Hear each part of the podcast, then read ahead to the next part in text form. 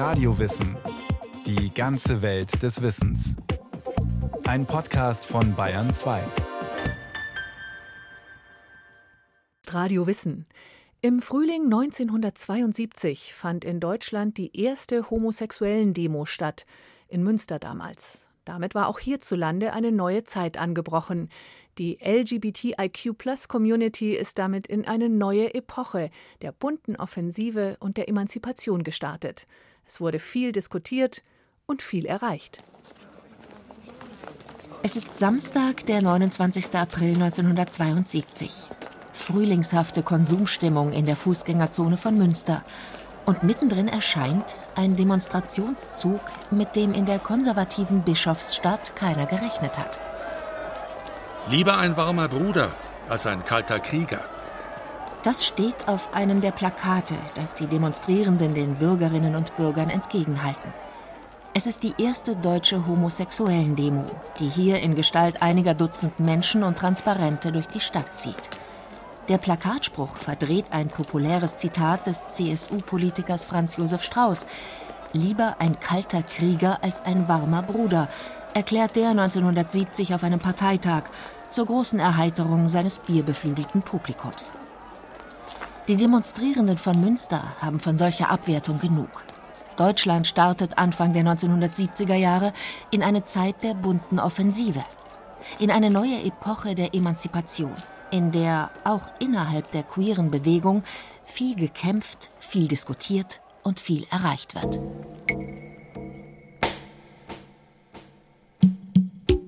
Das Wort queer, ursprünglich englisch für seltsam, oder die Abkürzung LGBTIQ, das sind die gängigen Selbstbezeichnungen. Sie fassen Schwule und Lesben zusammen, genauso wie Bisexuelle, Transmenschen, Interpersonen und andere. Sie alle weichen in ihrem sexuellen Begehren oder ihrer geschlechtlichen Identität von dem ab, was die Gesellschaft als normal definiert hat. Gegen die damit oft einhergehenden Diskriminierungen prägt die queere Gemeinschaft durch die vergangenen Jahrzehnte einen vielstimmigen und oft auch wilden und chaotischen Aufstand, der noch nicht zu Ende ist. Im Deutschland der Nachkriegszeit gilt gelebte männliche Homosexualität als Verbrechen. In der Bundesrepublik werden die entsprechenden Paragraphen 175 und 175a sogar in der von den Nationalsozialisten verschärften Fassung beibehalten. Rund 50.000 Menschen werden verurteilt. Homosexuelles Leben wird ins Verborgene gezwungen. Erst im Jahr 1969 tritt eine Abschwächung der Paragraphen in Kraft. Homosexuelle Handlungen zwischen Männern über 21 Jahren sind nun nicht mehr strafbar. Diese Liberalisierung ist eine wichtige Voraussetzung für den queeren Aufbruch der 1970er Jahre. Zudem bezieht dieser Kraft aus dem generellen gesellschaftlichen Umbruch der Zeit.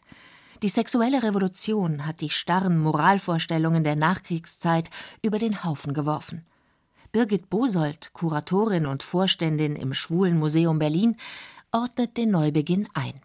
Neue Ära, ja, aber die neue Ära vielleicht nicht in dem Sinne, dass sich queere Menschen organisiert hätten, das war auch vorher schon so, sondern dass es neue Ausdrucksformen gab die ganz stark natürlich von der studentischen Bewegung inspiriert waren. Also es gab dann nicht mehr Vereine und Verbände, sondern es gab halt Sit-ins und Demos und ein aggressiveres, provokativeres Auftreten. Ein Beispiel für den Aktivismus der Zeit: Kiss-ins. Inszenierte Küsse von gleichgeschlechtlichen Menschen an öffentlichen Plätzen. Die in ganz Westdeutschland entstehenden Gruppen verstehen sich als eine Art sexueller Avantgarde der neuen Linken und wollen eine gesamtgesellschaftliche Revolution. Auch in der zeitgenössischen Kunst findet der queere Aufbruch Ausdruck. Ein Skandalfilm des Regisseurs Rosa von Braunheim macht seine entscheidende Aussage schon im Titel. Nicht der Homosexuelle ist pervers, sondern die Situation, in der er lebt. So heißt sein filmisches Pamphlet aus dem Jahr 1971. Der Film erzählt von einem jungen schwulen Mann, der aus der Provinz nach Westberlin zieht. Er thematisiert unter anderem die politische Passivität und den Versuch vieler Homosexueller, die bürgerliche Ehe zu kopieren. Als der Film 1973 in der ARD ausgestrahlt wird, klingt sich der bayerische Rundfunk aus. Der Schub, den die queere Bewegung durch den Film erhält, ist dadurch nicht zu bremsen. Was interessant ist an dem Film, dass der Film einerseits das Thema insgesamt in die bundesdeutsche Öffentlichkeit rückt und andererseits aber auch eine interne Diskussion in der Schwulenbewegung anzettelt. Nämlich dieses berühmte Raus auf die Straße. Also der Aufruf, die Selbststigmatisierung, die ja auch da war, aufzuheben und sich zu engagieren. Also es ist auch eine Kritik an der eigenen Kultur. Der Film hat in der Bundesrepublik auf jeden Fall dazu beigetragen, dass sich die ersten aktivistischen Gruppen gebildet haben. Das Wort schwul, bisher abwertend gebraucht, wird in diesen Jahren in eine stolze Selbstbezeichnung umfunktioniert. Gerade lesbische und schwule Aktivistinnen und Aktivisten arbeiten anfangs häufig zusammen, was im Rückblick manchmal übersehen wird. An die erste homosexuellen Demonstration in Münster zum Beispiel wird gerne als erste Schwulendemo erinnert. Vielleicht waren es mehrheitlich schwule Männer, aber es waren nicht nur schwule Männer. Und ich glaube, sie haben sich auch nicht als Schwulendemo verstanden, sondern das war eine queere Demo, wo sowohl Männer wie Frauen, in Anführungszeichen alles, möglicherweise auch Transleute mit dabei waren. Die waren immer alle dabei. Birgit Bosold kritisiert das einseitige Bild, das viele Medien, vom Zeitungsartikel bis zum Hollywood-Film, aber auch Historikerinnen und Historiker von der Geschichte der queeren Bewegung entwerfen. Weiße, cis-schwule Männer sind sozusagen an der Speerspitze der Revolution. Und so war es nicht. So war es nie. Also es gibt sozusagen so eine gewisse Verzerrung, ähm, die natürlich damit zusammenhängt, dass wir in einer heteronormativen, aber eben auch sexistischen Gesellschaft leben, wo Männer einfach wichtiger sind als Frauen, jetzt mal ganz platt gesagt. Ein Gerichtsprozess im schleswig-holsteinischen Städtchen Itzehoe im Jahr 1974 wird zum Angelpunkt für die Formierung der lesbischen Bewegung der 70er Jahre in der Bundesrepublik. Angeklagt und letztlich auch zu Haftstrafen verurteilt werden zwei lesbische Frauen, die den Ehemann der einen haben ermorden lassen. Was Frauen im ganzen Land erzürnt, ist zum einen, dass vor Gericht die Gewalttätigkeit des Ermordeten kaum Beachtung findet und die beiden Frauen öffentlich über ihre sexuellen Praktiken sprechen müssen. Was für viele aber noch schwerer wiegt, sind die diffamierenden Zeitungsberichte, die den Prozess begleiten. Allen voran startet die Bild-Zeitung schon vor Prozessbeginn eine Art Hetzkampagne. Beispielschlagzeilen wenn zwei Frauen entdecken, dass sie sich lieben, sind sie oft zu den ungeheuerlichsten Taten fähig. Bildzeitung vom 25. Januar 1973. Wenn Frauen Frauen lieben, kommt es zu einer Katastrophe.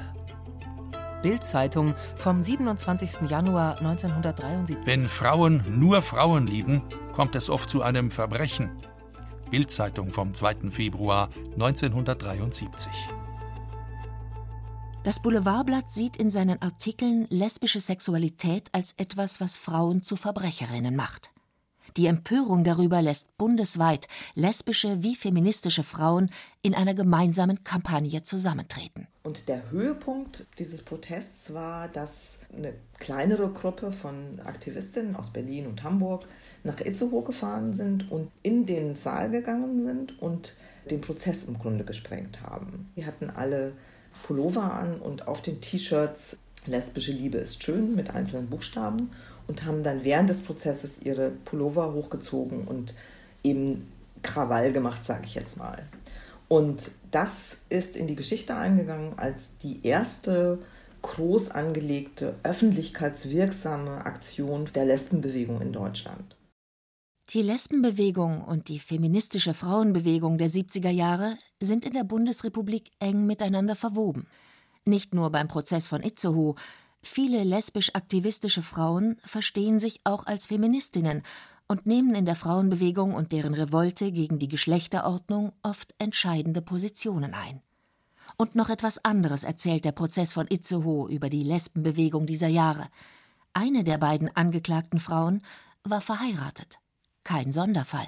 Du hattest als Frau relativ schlechte Karten, wenn du nicht verheiratet warst, sowohl ökonomisch wie auch sozial. Das heißt, viele von dieser Nachkriegsgeneration lesbischer Frauen waren verheiratet. Und das deutsche Eherecht zu der Zeit war so, dass man sich eigentlich nicht scheiden hat lassen können, wenn der Partner nicht einverstanden war. Das heißt, die Frauen sind aus diesen Ehen halt nicht rausgekommen. Insofern ist es vielleicht kein Zufall, dass die erste große Aktion, die es da gab, sich genau um diese Thematik gedreht hat.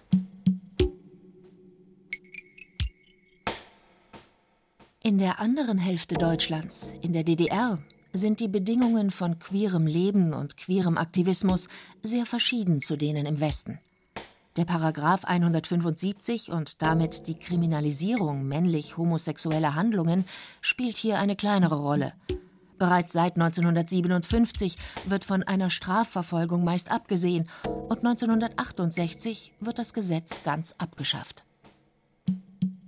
Man kann sagen, in der DDR war es deutlich einfacher, queer zu leben, sowohl für schwule Männer, weil der Verfolgungsdruck war überhaupt nicht zu vergleichen mit dem, was in der Bundesrepublik Deutschland los war, und für queere Frauen auch, weil die ökonomische Abhängigkeit von, von Frauen überhaupt nicht gegeben war. Also alle Frauen haben gearbeitet, hatten eigene Berufe und eigenes Einkommen. Es gab eine gute Infrastruktur für die Betreuung von Kindern.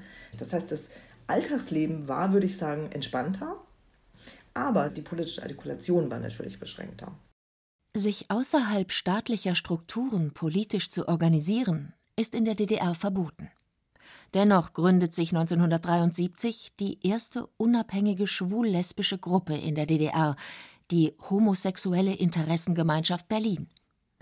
Gleich im Gründungsjahr verteilt sie gemeinsam mit einem britischen Aktivisten Flugblätter auf einem internationalen Jugendtreffen.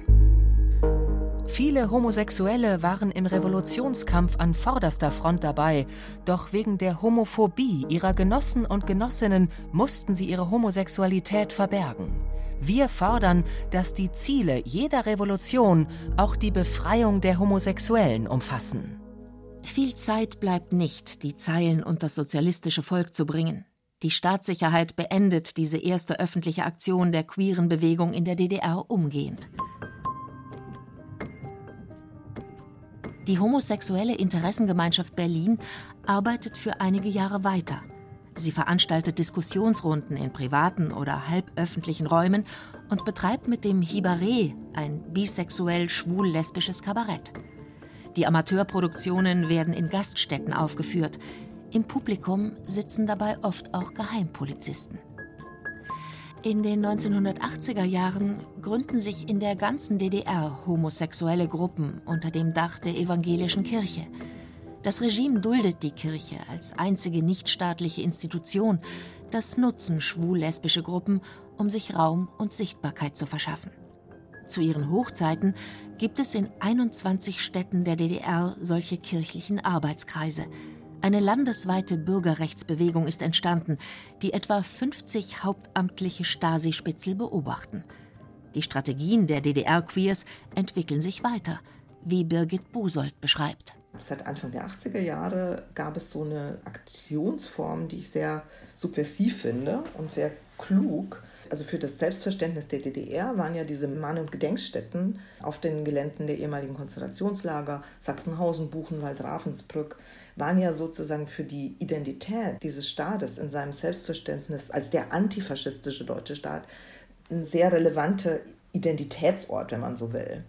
Und lesbische und schwule Gruppen, also queere Aktionsgruppen, sind Anfang, Mitte der 80er Jahre regelmäßig dahin gefahren und haben Gedenkzeichen für die vom NS verfolgten homosexuellen Männern und Frauen dort installiert.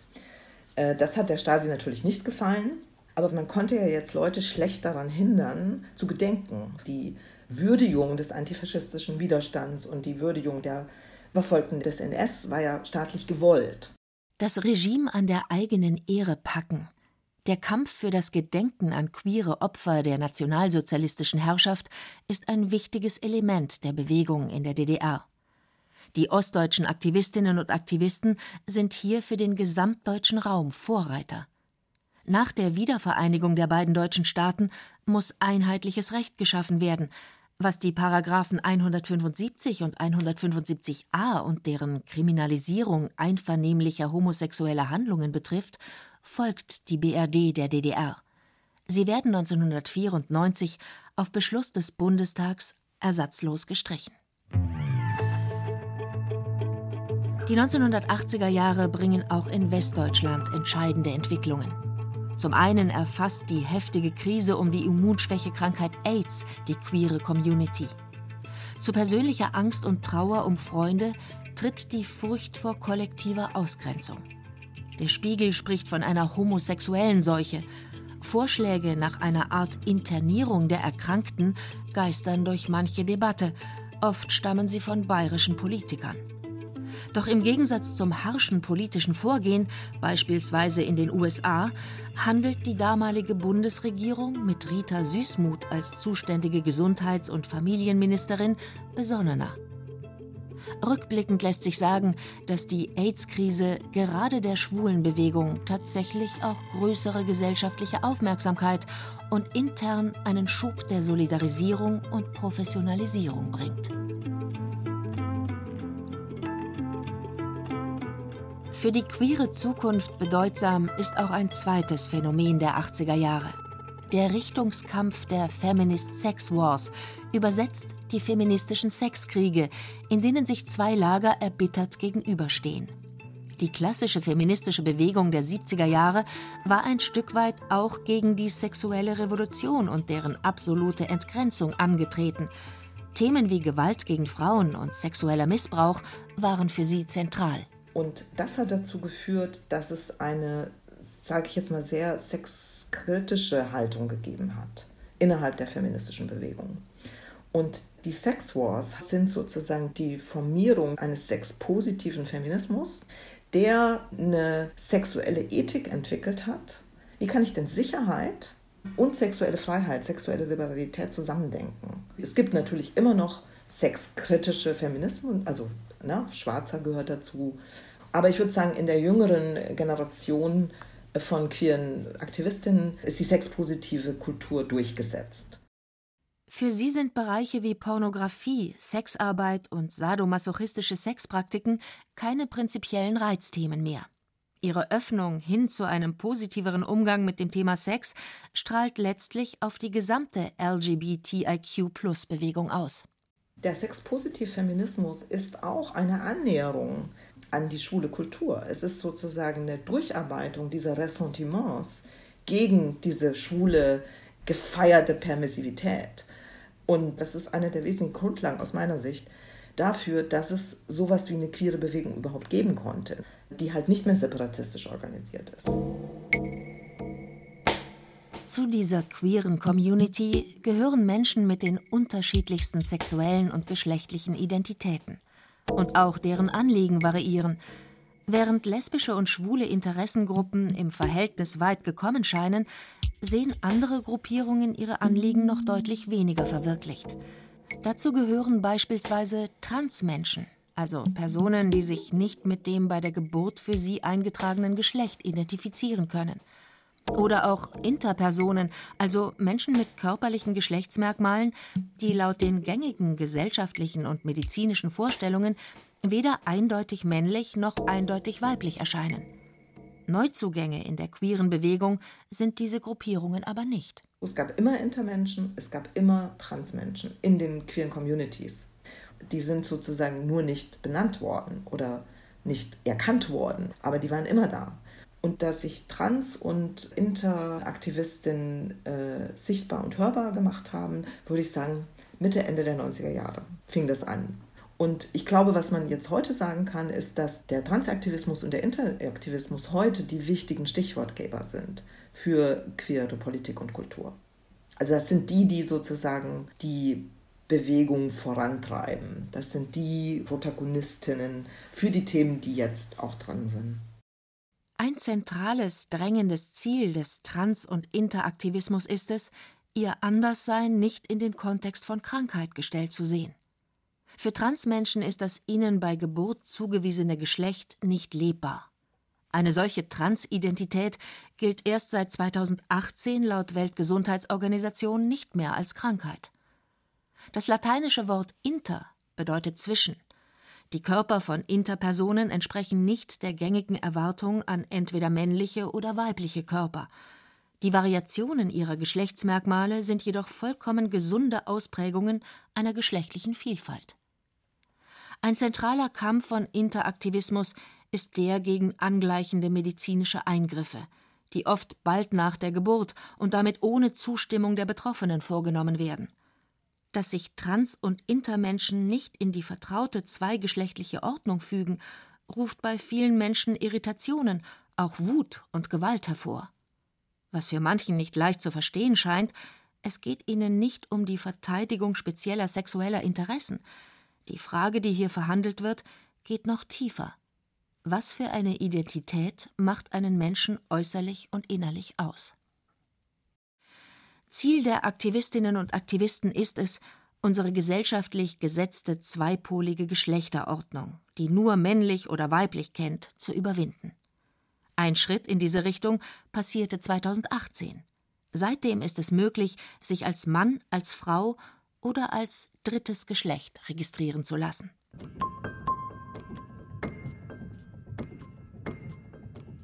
Die Geschichte der LGBTIQ-Plus-Bewegung ist noch nicht offiziell geschrieben. Die Geschichtsschreibung der queeren Bewegung ist zu ganz großen Teilen von Leuten nebenher, neben ihren eigentlichen Jobs gemacht worden. Das hat sich jetzt ein bisschen geändert, aber für viele, viele Aspekte der ähm, Geschichte gibt es eigentlich keine akademisch abgehängten, sage ich jetzt mal, äh, Forschungsergebnisse. Also da gibt es sehr, sehr viel Nachholbedarf. Wer queere Geschichte erzählen will, sieht sich mit einer Vielzahl von Stimmen konfrontiert, die sich oft auch widersprechen. Immer wieder knirscht es auch innerhalb der Bewegung. Bisexuelle Menschen fühlen sich an den Rand gedrängt. Schwarze Feministinnen weisen auf Rassismus innerhalb des Feminismus hin. Menschen mit Behinderung thematisieren behindertenfeindliche Phänomene der Bewegung. Ein allgemeiner Streitpunkt ist die Frage, wie sehr man sich in die bestehende Gesellschaft integriert sehen will oder ob nicht eher eine überarbeitete Gesellschaft anzustreben sei. Die traditionelle Uneinigkeit der queeren Community mag für die Beteiligten manchmal anstrengend sein. Zugleich aber ist sie Zeichen einer kraftvollen, lebendigen und immer noch offenen Suche nach einer bunteren Welt.